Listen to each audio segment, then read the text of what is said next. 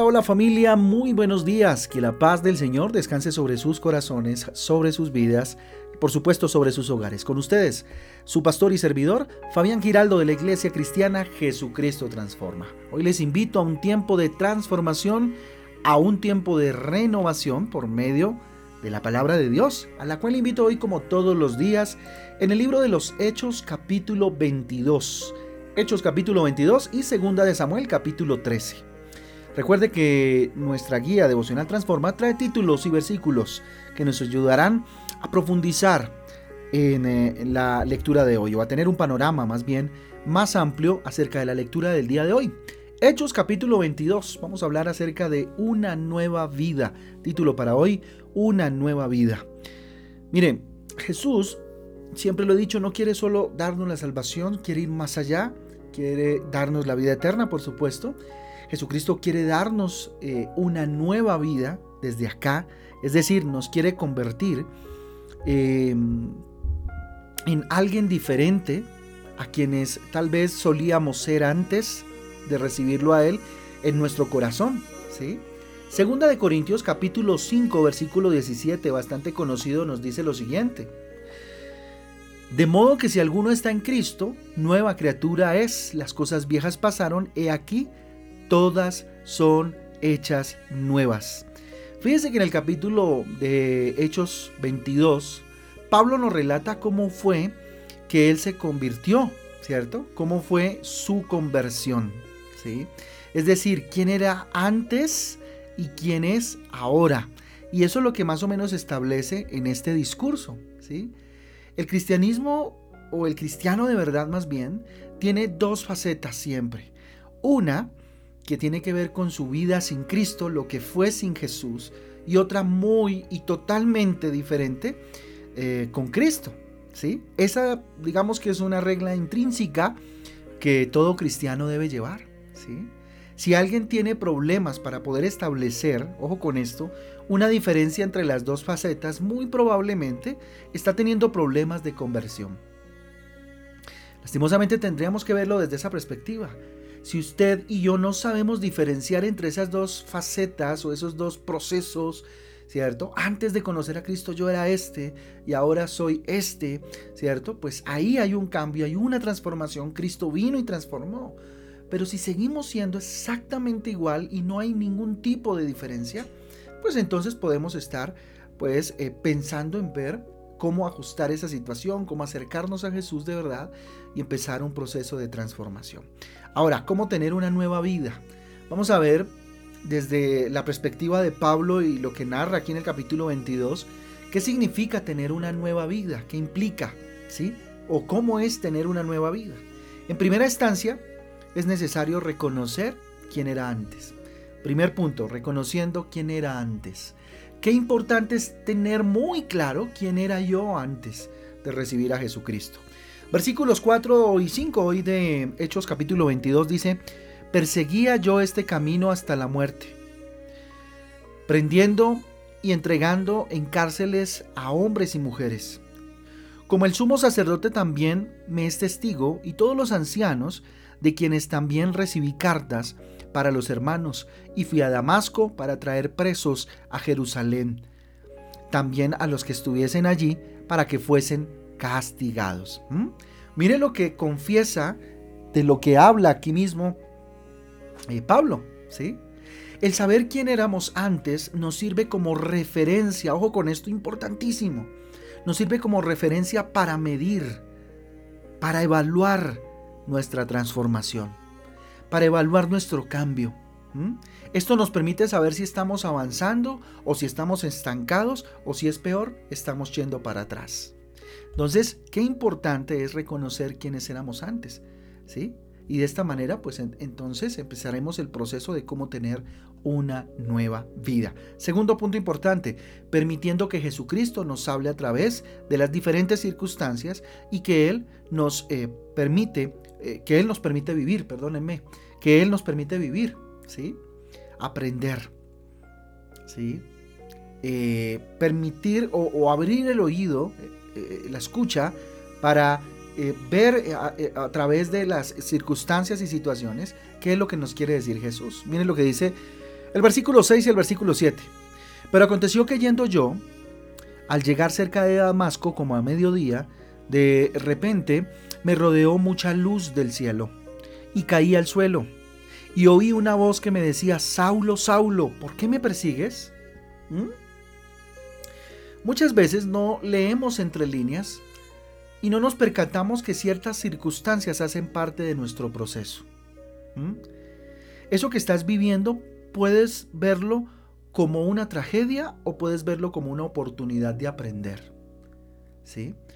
Hay tres formas, ¿no? Puede ser una situación difícil que estamos pasando, que Dios nos permite para procesarnos, ¿sí? que es por supuesto una oportunidad para salir adelante o puede ser una consecuencia de alguna mala decisión que tomamos en el pasado. De todas formas, cualquiera de las dos que sea, nos debe llevar a hacer un ajuste, ¿cierto? A cambiar. Entonces debemos permitir o disponernos más bien a escuchar la voz de Jesús aún en medio de las situaciones difíciles y empezarlas a ver como una oportunidad en la cual Dios me está enseñando. Tercer punto importante, no asustándonos de lo que nos sucede porque nos eh, porque no podremos entender. A ver, insisto, no asustándonos de lo que nos sucede, porque entonces así no podremos aprender. Mire lo que dice el versículo 8 y el versículo 9. Yo entonces respondí, ¿quién eres, Señor? Y me dijo, yo soy Jesús de Nazaret, a quien tú persigues. Y los que estaban conmigo vieron a la verdad la luz y se espantaron, pero no entendieron la voz del que hablaba conmigo. ¿Mm? Mire, muchas veces el miedo, el terror, el temor a lo que estamos viviendo, a lo que estamos enfrentando, podría eh, cerrarnos eh, el oír la palabra de Dios, el oír más bien eh, la voz de Dios hablándonos, ¿cierto? Muchas veces no nos permite obtener también los cambios que necesitamos y, también las conversiones positivas que deben haber en nuestra vida. ¿Por qué? Porque no escuchamos la voz de Dios fruto del miedo. Cuarto importante, estar dispuestos a ser convertidos. ¿sí? Qué importante definitivamente es que para tener una nueva vida debo estar dispuesto a, convertirme, a ser convertido por lo que Dios trae para mi vida. Versículo 10. Y dije, ¿qué haré, Señor? Y el Señor me dijo, levántate y ve a Damasco y allí se te dirá todo lo que está ordenado que hagas. Mire, la única forma de llegar a ser mejor cada día de ser eh, cambiado, transformado, es estar dispuesto.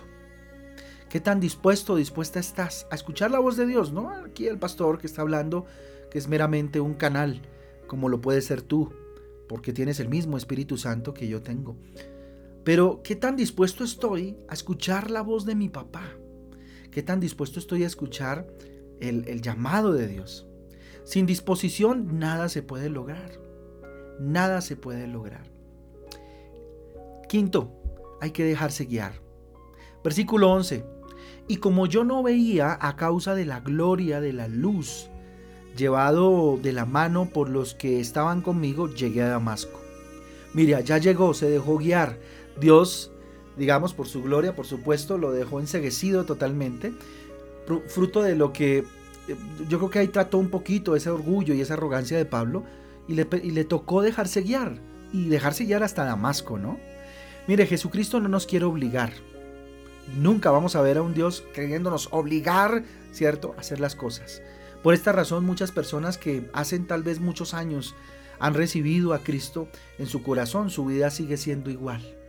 Porque Dios no les ha obligado, no les ha, eh, sí, obligado a ser diferentes. Les ha propuesto que es muy diferente, ¿verdad? Eh, les ha propuesto una nueva vida. Entonces, esto nos debe llevar a reflexionar, ¿sí? Punto 7.